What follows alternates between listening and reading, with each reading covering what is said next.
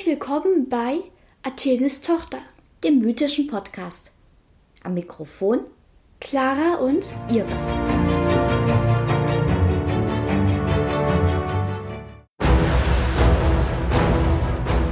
Neun Welten.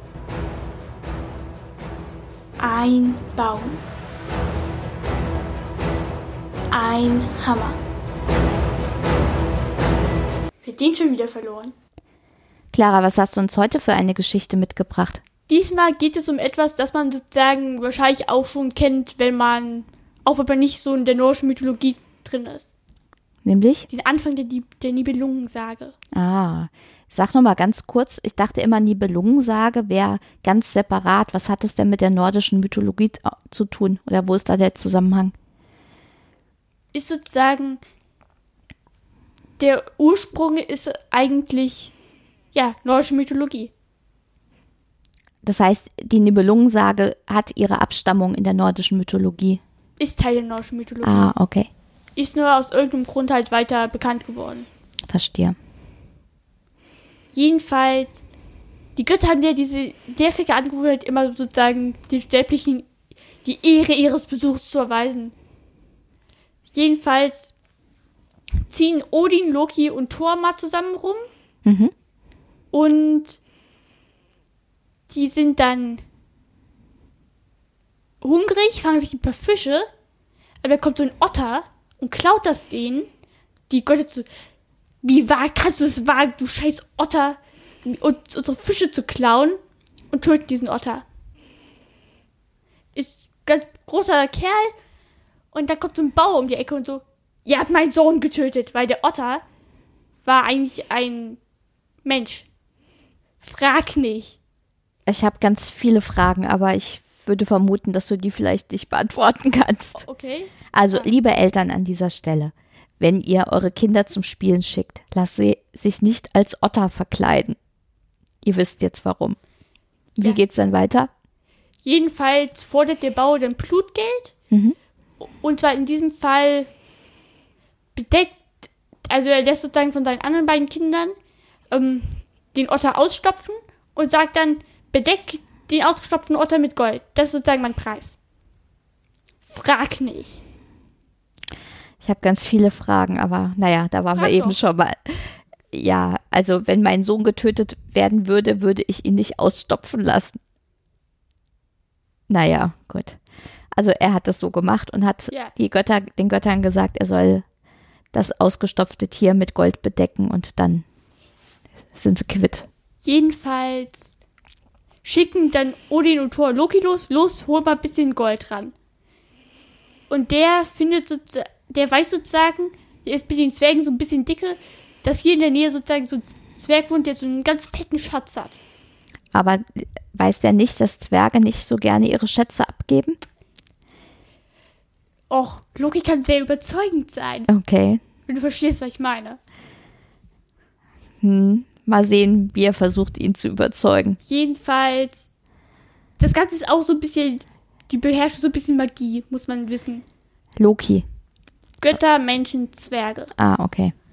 Und Loki findet sozusagen den Zwerg als Lachs. Frag nicht. Da kann man nur sagen, gut, dass der vorher dem Otter nicht über den Weg gelaufen ist, geschwommen. Ja, jedenfalls fängt Loki dann den Fisch, also den Zwerg, und sagt, gib mir deinen Schatz und ich lasse dich wieder frei. Der Zwerg gibt ihm auch seinen Schatz, weil der möchte halt, ist halt ein Lachs.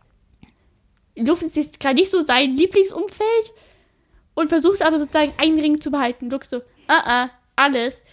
Und der Zwerg, nein, mit diesem Ring kann ich ein neues Vermögen anhäufen. Bitte lasst ihn mir. Loki so, kommt nicht in die Tüte. Und dann verflucht der Zwerg den Ring, dass jeder Träger wird sozusagen Unheil ereilen. Das ist wieder sein Unheil. Verstehe. Jedenfalls nimmt Loki dann den ganzen Schatz mit, Sandring, und der Otter ist bis auf ein Haar bedeckt und es wird nur dieser Ring. Und ihr wolltet den eigentlich behalten, weil der hat so ein Auge für magische Sachen. Loki hat ihm noch nicht von diesem Fluch erzählt. Und der war so, äh, alles. Und so muss Uli auch diesen Ring abgeben. Götter können weiterziehen. Und der Bauer hat jetzt so einen ganz großen Schatz. Und die Brüder kommen jetzt aber und sagen, du weißt schon, dass du es jetzt mit uns teilen musst. Und er so, mein Sohn. Die so, unser Bruder. Und wir bringen den Vater um. Nun, so ist das mit den sich erfüllenden Flüchen. Ja. Regen hat zum ersten Mal zugeschlagen. Man muss aber hierbei sagen, die Brüder waren ungleich. Der ältere Fafnir war sozusagen, ja, der typische plumpe Krieger, nicht so helle, aber kräftig. Ich finde ja immer, Fafnir hört sich an, als ob er den Mund voller Keks hätte. Und sein jüngerer Bruder Regin war sozusagen mehr der, ja, also Bücherwurm. Verhältnismäßig natürlich. Du weißt, was ich meine. Hm. Jedenfalls sagt der ältere Bruder dann, ich teile es aber nicht mit dir. Und sozusagen wirft Regin raus und hat jetzt einen ganzen Schatz. Dann kommt es jetzt aber, dass Regin sozusagen sich bei so einem Königshof bewirbt und ähm, arbeitet da auch als Schmied, wenn ich es richtig weiß. Und es kam, dass sozusagen die Königin einen Sohn hatte, aber der Vater sozusagen auf dem Schlachtfeld gestorben ist, die sich einen neuen Typen geholt hat und sozusagen mit dem auch Kinder gemacht hat, aber sozusagen ihren ersten Sohn überhaupt nicht mehr leiden konnte. Und jetzt hast du raten, wie ihr Sohn hieß. Sag's mir. Was weißt du nochmal über die Nibelungensage? Siegfried. Nein. Ja, beziehungsweise hier in der nordischen Variante Sigurd. Okay. Genau das war unser Fuzzi hier. Oh, okay. Der Jedenfalls, hatte dann mächtig schlechte Laune, vermutlich. Ja, jedenfalls ähm, lässt er sich dann von Regin trainieren und der schmiedet ihm auch so ein ganz tolles Schwert, ähm, was sozusagen extrem scharf ist und sagt zu dem, du, guck mal, ich habe einen Bruder und der hat so einen ganz tollen Schatz, aber den will ich nicht rausrücken. Was hältst du davon, wenn wir den Schatz teilen und du bringst dafür meinen Bruder um? Hört sich nach einem coolen Deal an. Jedenfalls gehen dann Regine und Sigurd sozusagen zur, sozusagen wieder zu Fafnir. Der hat sich aber mittlerweile in den Drachen verwandelt. Lindwurm. Okay. Frag nicht. Okay, und Ich meine, der Bruder war ein Otter. Entschuldigung. Ja, zumindest jemand, der sich in Otter verwandelt hat.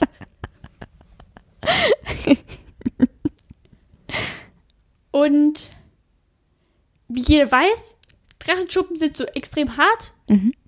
Aber zum Glück hat der Sigurd ein Schwert, das eben Stein, Stein ausschneiden kann. Praktisch.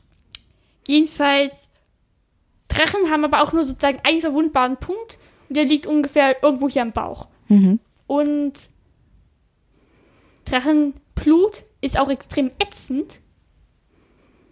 Frag nicht. Und der Drache hat auch auf dem Schatz gehockt, wie sozusagen, ja, ein Drache auf seinem Ort hockt. Andere würden sagen, wie eine Glucke auf ihrem Nest hockt. Oder wie ein Drache auf seinem Gold hockt. Ja. Und der hatte sich aus irgendeinem Grund den Ring an irgendeinen seiner Kreiden gequetscht. Schon ganz blau angelaufen.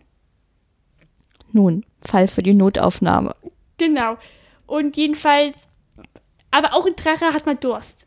Also robbt sich dieser Drache über so einen ganz we kurzen Weg zum Fluss und trinkt. Sigurd und Regine sehen das und sehen, dass er das auch sozusagen immer wieder macht. Also einmal täglich oder so, keine Mhm. Ahnung. Und deshalb bauen, basteln die sozusagen auf dem Weg so eine Fallgrube mit so abgedichtet und da setzt sich Sigurd rein. Und als der Drache dann wieder drüber läuft, sticht Sigurd ihm von unten in diesen empfindlichen Punkt sein Schwert und hat sozusagen das Glück, dass er sozusagen nicht vom Blut getroffen wird. Mhm. Jedenfalls, Fafnir ist tot und Regine ist so, ich weiß, ich habe mich jetzt da dazu angestachelt. Oh nee, warte, das kommt später. Ähm, jedenfalls sagt ähm, Regine dann zu Sigurd, komm, brat sozusagen ähm, das Herz des Drachen, das ist sozusagen mein Preis dafür, weil du hast ja meinen Bruder getötet und ich verschone dich unter der Bedingung, dass du, ja, mir das Herz brätst. Ja, es ist widerlich. Hm. Ja, das ist nordische Mythologie. Nein, ich habe mir es nicht ausgedacht. Hm. Das ist das Einzige, was mich beruhigt. Ja, jedenfalls brät Sigurd dann dieses Herz und da und sozusagen, da springt so ein bisschen Fett darunter und freut auf den Finger. Und dumm wie der Kerl ist, steckt er sich die natürlich in den Mund und hat dann so ein bisschen Drachenblut im Herz-Kreislauf-System. Und wie es kommt, wenn du Drachenblut aufnimmst, kannst du Tiere verstehen. Wow! Nee, ernsthaft. Okay. Und sozusagen, dann hört er sozusagen da zwei kleine Vögel auf dem Baum, wie sich unterhalten. Der ist auch echt zu doof dafür, dass er es kapiert, dass sozusagen Drachenblut sich die Tiere verstehen lässt. Und die ist auch zu doof zu kapieren, dass Regine ihn nachts umbringen wird. Hm. Da fliegen die Beine davon. Sie geht so, shit! Dann ist das Herz selber komplett auf und bringt Regine um. Und am Ende sind alle tot. Ja, und so hat sich der Fluch vom Regen zum dritten Mal erfüllt. Verstehe. Aber es gibt doch auch noch andere Sagen rund um Siegfried. Hatte der nicht auch sowas ähnliches? Der hat mal noch ganz viel gemacht. Und das kommt noch? Ja. Okay. Das ist so eine Mischung, das ist so nordischer Herkules. Ja, ja, genau. Oder Achilles, oder? Ja, Achilles, ja, nee. Der hat nicht so viel gemacht. Okay. Der hat sich nur im Trojanischen Krieg umbringen lassen. Gut. Aber dann bin ich gespannt, was wir beim nächsten Mal noch mehr davon hören. Bis dahin. Tschüss. Ciao. Das war Athenes Tochter. Bis zum nächsten Mal. Und bleibt auf unserer Seite des Stücks.